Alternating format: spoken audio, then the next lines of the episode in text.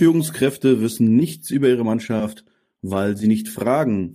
Ein Mittel dagegen heißt, fragen statt sagen, wer fragt, der führt. Darüber möchte ich in der heutigen Folge sprechen mit meinem Gast. Doch zunächst das Intro.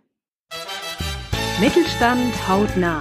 Der Podcast mit den Impulsen aus der Praxis für die Praxis. Mit den Themen, die den Mittelstand bewegen und den Lösungsansätzen, die ihn voranbringen. Heute geht es um Fragen in der Führung, Fragen in der Weiterbildung. Herzlich willkommen bei Mittelstand hautnah und ich begrüße dazu Ute Reingard Schmidt. Sie ist ihres Zeichen Learning Consultant und Transferdesigner. Was das ist, wird sie uns bestimmt gleich nochmal genauer erklären. Jetzt erst einmal herzlich willkommen, Ute. Herzlich willkommen und vielen Dank für die Einladung, Christian. Ich freue mich hier zu sein. Ja, Ute, sag doch mal den Hörern so zwei, drei Sätze über deine Person. Ja, ähm, Trainer, zertifizierter Business Trainer, Berater, Coach, ähm, im dritten Jahrzehnt äh, als Unternehmerin in der Weiterbildung tätig. Und äh, die Jahre, wo ich äh, trainiert habe, habe ich jetzt hinter mir gelassen, weil mich das Thema Transfer und Ergebnisse der Weiterbildung so fasziniert und gefesselt haben, dass ich mir das auf meine Fahne geschrieben habe. Wir wollen uns heute so ein bisschen um das Thema Fragen kümmern. Ähm, sicherlich wird der eine oder andere sagen, ja, ist doch klar, wer fragt, das führt, das kennt man ja. Ähm, ich sage da ganz provozierend mal, warum macht ihr es dann nicht? Du hast einen wunderschönen Satz geschrieben, ich weiß nicht, wo ich es gelesen habe bei dir, bei LinkedIn oder wahrscheinlich bei LinkedIn. Fragen sind wie Bumerangs, besonders gute Fragen sind wie Bumerangs mit Ladefläche. Vielleicht steigen wir da mal ein. Ähm, was genau verbirgt sich hinter dieser Aussage? Jawohl. Dafür hole ich ein bisschen aus. Äh, unter normalen Umständen äh, befinden wir uns eigentlich in einem Bewusstseinsmodus, wo wir zwar eine Frage stellen, wo wir aber gleichzeitig uns von der Antwort getrennt fühlen. Das ist unser normaler Modus, in dem wir unterwegs sind. Deswegen steigern wir uns manchmal auch so stark in Probleme rein und kommen nicht davon weg, wenn wir gerade eine Lösung suchen und immer nur fragen, wie, wie, wie machen wir das? Wie kann ich dieses Problem lösen?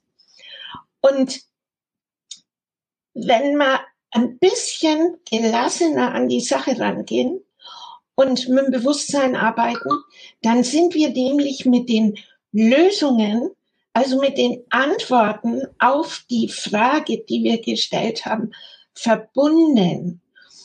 Es kann ein ganz, ganz schönes Spiel sein, wenn wir gelernt haben, nicht sofort Antwort zu er erlangen, auf eine Frage, die wir gestellt haben. Da kann ohne weiteres Zeit vergehen.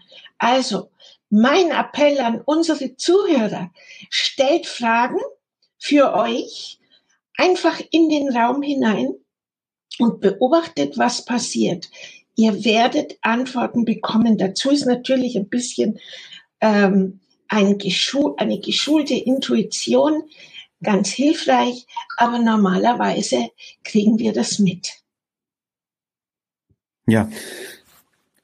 Fragetechniken gibt's ja diverse, auch Hinweise. Man liest da ganz zu viel, so oft stell offene Fragen, ähm, schließe also Ja-Nein-Antworten aus, um letztendlich ja auch ein bisschen das Gespräch zu öffnen.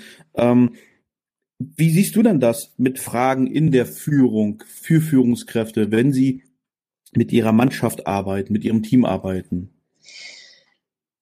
Meiner Überzeugung nach stellen Führungskräfte viel zu wenig Fragen, weil Fragen provozieren Antworten. Fragen provozieren automatisch eine Bewegung im Geist. Und wenn wir äh, zu viele Behauptungen aufstellen, also eben nicht in unserer Kommunikation mit anderen Menschen, mit Mitarbeitern fragen, dann äh, bleiben wir sozusagen auf dem Level vom Wissen, das wir gerade in dem Moment haben. Aber der Austausch über Fragen im Team, was sind eure ähm, Lösungsansätze? Wo seht ihr Probleme? Wie können wir ähm, weitermachen? Was ist die dringlichste Frage, die wir zu beantworten haben? Das sind alles Fragen, die die Mannschaft eigentlich schon auf ein, auf ein nächsthöheres Level stellen und wie genau man Fragen nutzen kann, auch in der Weiterbildung, das beantworte ich gerne. Aber an der Stelle, Christian, möchte ich noch einmal auf diese auf diesen Ausspruch, den du von mir gefunden hast, zurückkommen. Fragen sind wie Bumerangs. Besonders gute Fragen sind wie Bumerangs mit Ladefläche. Ähm, was ist das Kennzeichen von einem Bumerang? Man wirft ihn, er macht eine Kurve und kommt zurück. Und genau dasselbe ist es mit Fragen. Also man äh, sendet eine Frage aus und die Antwort kommt zurück. Genauso sicher wie ein Bumerang zurückkommt, wenn man gut geworfen hat. Und je besser die Frage gestellt ist, desto mehr an Antwortqualität kommt zurück. Also die Ladefläche vom Bumerang ist die Qualität der Antwort, die wir bekommen, wenn wir einfach qualifizierte Fragen stellen. Ja, ich glaube, das ist eine sehr, sehr schöne Metapher. Das, das kann man auch ruhig mal so ein bisschen stehen lassen und wirken lassen. Jetzt gibt es ja verschiedene Möglichkeiten, wie man gerade als Führungskraft sein Team führt. Und du hast halt so ein bisschen das Fragen und das Sagen gegenübergestellt. Vielleicht möchtest du das noch ein bisschen weiter ausführen. Sehr gern. Ähm, beim, bei uns im Coaching-Bereich äh, gibt es einen Ausspruch, der heißt, äh, Fragen statt Sagen. Wir sind es gewohnt, in unserer Kommunikation sehr viele Behauptungen zu äußern, sehr viele Feststellungen zu treffen, äh, Annahmen zu äußern. Und an dieser Stelle von unserem Gespräch möchte ich mal die Aufmerksamkeit auch unserer Zuhörer auf so Themen wie Konflikte lenken. Bei vielen Führungskräften ist es so, dass sie sich raushalten und sagen, hm, die Konflikte müsst ihr selber äh, miteinander klären. Das passiert aber äh, sehr selten. An der Stelle ist es ganz, ganz hilfreich, wenn man so einen ähm, Konflikt äh, berichtet bekommt, einfach beide Seiten an den Tisch zu holen und einfach nur Fragen zu stellen neutrale Fragen, keine bewertenden Fragen, keine abwertenden Fragen, keine Fragen, die das Problem von der Führungskraft wegschieben, sondern neutrale Fragen. Wie nimmst du es wahr? Und wie nimmst du es wahr? Äh, was ärgert dich daran? Wie äh, könntest du anders darauf reagieren? Sind alles Fragen, die noch überhaupt nicht um die, um den tiefen Sachverhalt äh, gehen, sondern einfach mal das Klima, in dem sich diese beiden Streitenden befinden, beleuchten und klärend öffnen, so dass die auch erkennen können, wo vielleicht für sie eine Lösung liegt. Was du mir im Vorgespräch so ein bisschen zugerufen hast, war auch ein Satz, der glaube ich, auch ziemlich stark ist, nämlich wer fragt, schafft Beziehung. Kannst du das vielleicht ja. mal mit einer Geschichte hinterlegen? Aber natürlich äh, werde ich nie vergessen. Und zwar war das eine Mitarbeiterin, ähm, die in meiner Mannschaft ähm, äh, war, also eine sehr gute Mitarbeiterin gewesen. Und ähm, ich habe ihr zugehört und habe festgestellt, dass sie völlig anders reagiert wie sonst. Von der Mimik her war sie ein bisschen ähm, irritiert. Äh, sie hat sehr viel mehr gestikuliert und ich mir ist aufgefallen, da muss es, was ist los mit dir? Und deswegen habe ich sie gefragt. Und sie hat mir erzählt, obwohl sie heute im äh, Job ist, liegt ihr Hund beim Tierarzt und wird an dem Vormittag operiert, weil er ganz schwere Bisswunden davon gezogen hat. Ich habe sie dann nach einiger Zeit am Nachmittag gefragt, wie geht's denn deinem Hund? Und diesen Satz hat die Kollegin gehört.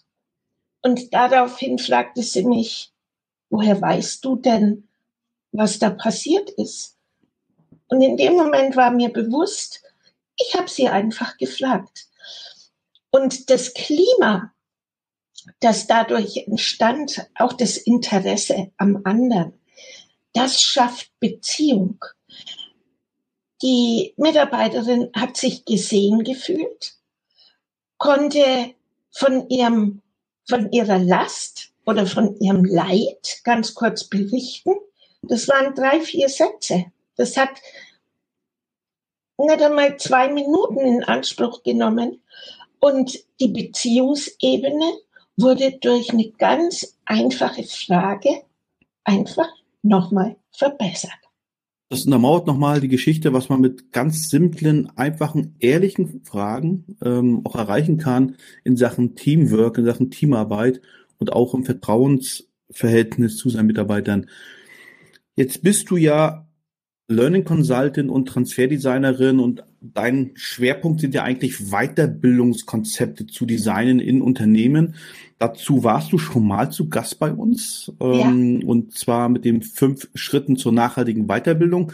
An dieser Stelle ganz klare Hörempfehlung nochmal, sich auch diese Folge bei uns in der Mediathek anzuhören.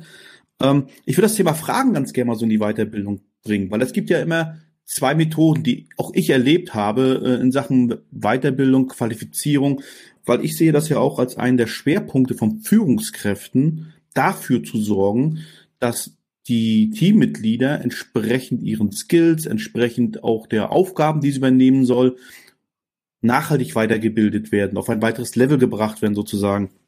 Jetzt gibt es ja die Möglichkeit, da steht jemand vor in der Front und ich hätte fast gesagt, berüllt dir das Wissen entgegen oder sagt halt Wissen raus. Ähm, aber man kann natürlich auch begleitende ähm, Weiterbildung machen oder eine begleitende Vermittlung von, von Wissen machen. Also eher in die Richtung Coach gehen. Wie siehst du diesen Aspekt des Fragens in der Weiterbildung eigentlich? Der ist völlig unterschätzt. Ich möchte ein bisschen äh, zurückgehen und da an der Stelle ein bisschen ausholen, damit unsere Hörer auch ein Bild davon bekommen, wie aktuell Weiterbildung in den Unternehmen gehandhabt wird. Stell dir vor, wir haben eine Gärtnerei und äh, es sind ganz unterschiedliche Pflanzen, die da drin wachsen.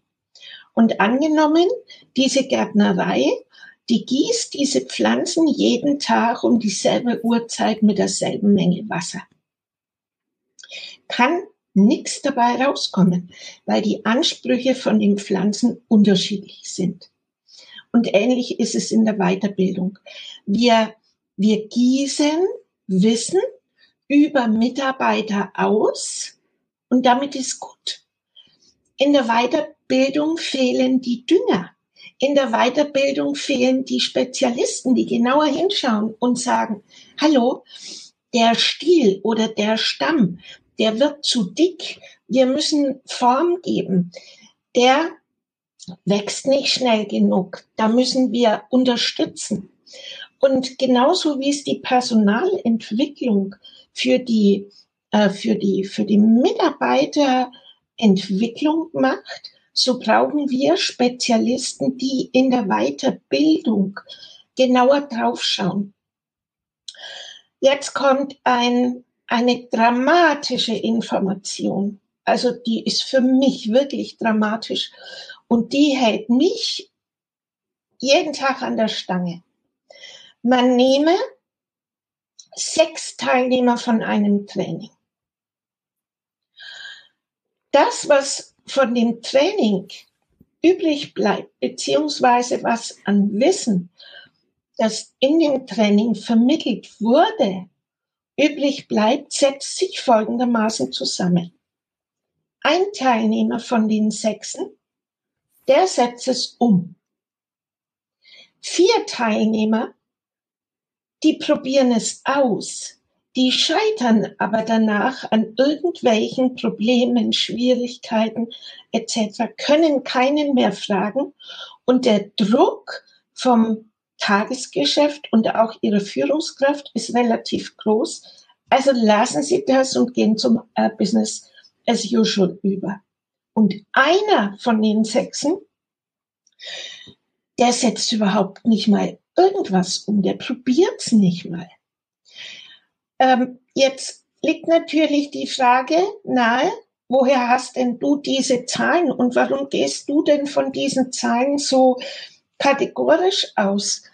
Es gibt eine Transferforschung, äh, der sich viele schlaue Leute angenommen haben, die wissenschaftlich an diese ganzen Konzepte rangeht und die eben einfach auch über viele Jahre, um nicht zu sagen Jahrzehnte, die Transferforschung ist 100 Jahre alt, ähm, die Outputs von Learnings und von Seminaren, von Trainings gemessen haben.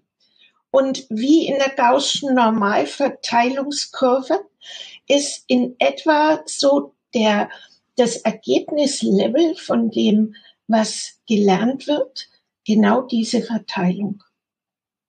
Einer setzt um, vier probieren's und einer macht nichts. Und das ist, wenn du jetzt bedenkst, dass Unternehmen pro Jahr hunderte, tausend von Euro dafür ausgeben. Also in Deutschland wird pro Jahr äh, über über 40 Milliarden Euro für Weiterbildung ausgegeben. Wenn du jetzt diese Formel darauf anwendest und roundabout 80 Prozent äh, gehen davon verloren, dann ist das meines Erachtens eine Rechnung, die laut aufschreien lässt und so eine Bedeutung und so eine Wichtigkeit für unsere Unternehmen hat. Äh, und da ist immenser Bedarf nach oben. Und ich sag, diesen immensen Bedarf können wir mit schlauen Fragen so viel verbessern und so optimieren, dass einfach hinten mehr rauskommt. Wäre doch schön, wenn man aus den, aus den Zahlen 85 Prozent Ergebnis machen statt 80 Prozent Verlust. Ja, das ist jetzt tatsächlich äh, relativ dramatische Rechnung, würde ich dir wirklich zustimmen. Und äh, was ich jetzt da rausgenommen habe, ist eigentlich, dass auch da Fragen in der Weiterbildung transformieren so ein bisschen auch den, den Weitungsbildungsgebenden, nenne ich ihn jetzt mal, mehr vom Professor hin zum Coach und erhöht auf jeden Fall die Motivation, Gelerntes auch tatsächlich umzusetzen und zwar nachhaltig umzusetzen. Also über dieses, ich probiere es mal, ob ich damit klarkomme und vor allem natürlich dann auch ähm, viel, viel bessere, auch finanzielle Planung zu tätigen. Aber ganz genau, Christian. Ich habe ähm, heute zwei ähm, meines Erachtens sehr clevere Fragen mitgebracht, möchte aber vorher noch ganz kurz auf die Situation Professor und Coach eingehen. Ähm, stellt euch vor, versetzt euch in den Hörsaal von der Uni. Äh, der Professor steht vorne, das ist sein Fachgebiet. Er doziert, er er hat eigentlich die Gießkanne in der Hand. Es kommt nicht zum Austausch mit den Studenten. Wissen wird weitergegeben. Es ist eine, es ist eine Einbahnstraßenkommunikation. Und genau das ist das, was wir in den Trainings versuchen müssen zu vermeiden. Wir können nicht ähm, diese Einbahnstraßenkommunikation betreiben, die nur aussagentätig Behauptungen aufstellt, äh, sondern wir müssen mit Fragen kommunizieren, weil dann kommen wir in diesen wirklich tieferen Austausch, so wie es auch im Coaching passiert, Fragen statt Sagen. So. Und jetzt kommen wir auf die zwei Fragen, die ich mitgebracht habe. Ja, da sind wir natürlich jetzt sehr, sehr gespannt. Ja, es gibt, stellt euch vor, eine Uhr. Äh, eine Uhr hat zwölf Stunden und genauso ist es in einer ähm, gesicherten Transferwirksamkeit. Wir haben zwölf Stellhebel um zwölf Aspekte, an denen wir den Transfer von Maßnahmen verbessern können. Ich habe mir heute zwei rausgepickt. Und zwar auf der einen Seite die Motivation von den Mitarbeitern und auf der anderen Seite die Planung des Transfers.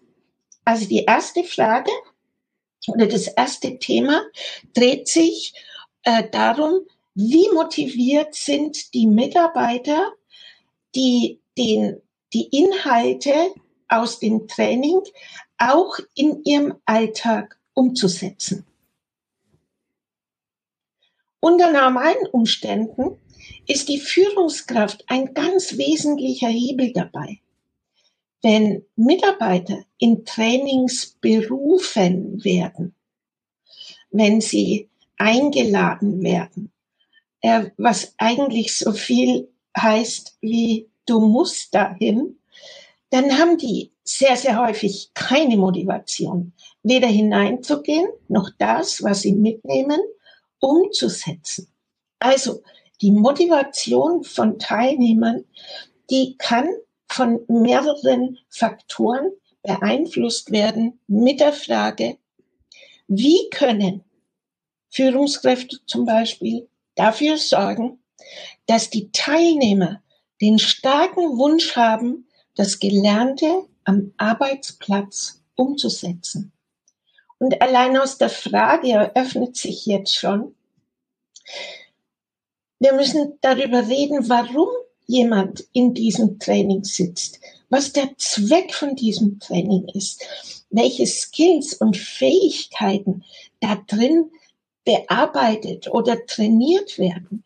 Wir brauchen Lernziele, die vorher klar definiert sind dass wir mit dem Mitarbeiter darüber reden können, dass der weiß, was auf ihn zukommt, dass er sich vielleicht auch schon mental ein bisschen darauf vorbereiten kann. Und wenn die Führungskraft da keine Interventionen startet, kein Gespräch mit dem Mitarbeiter ähm, anstrebt, dann ist es so wie in der Gärtnerei mit dem, mit dem Wasser entweder es ist zu wenig oder es ist zu viel, es ist auf keinen Fall passend. Super. Heute haben wir gesprochen über den Stellenwert von Fragen in der Führungsarbeit wie auch in der Weiterbildung mit der Ute Reinkart-Schmidt, ihres Zeichens Learning Consultant und Transferdesignerin. Wer mehr zu dem Thema wissen möchte, und das kann ich ganz stark empfehlen, der kann sich gerne mit der Ute vernetzen. Ihre Kontaktdaten sind wie immer bei unseren Gästen in den Credit Notes verlinkt. Und ja, liebe Ute, vielen, vielen Dank. Das waren wieder wirklich starke Impulse. Sehr gerne, Christian. Vielen Dank für deine Einladung. Sehr gerne. Weitere Impulse gefällig? Sehr gerne. Klicken Sie in weitere Folgen mit aktuellen Themen, die auch Sie betreffen. Eben Mittelstand. Haut nach.